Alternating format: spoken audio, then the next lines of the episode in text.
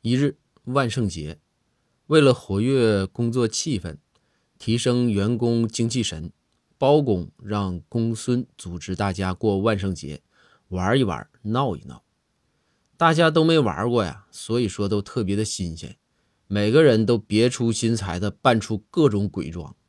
只是啊，公孙发现，就赵虎哈没有任何装扮，和平常一样。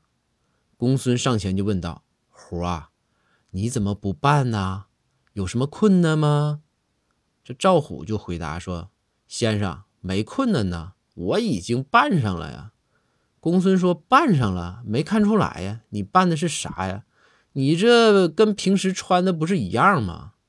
赵虎就说：“先生，我办的是穷鬼。”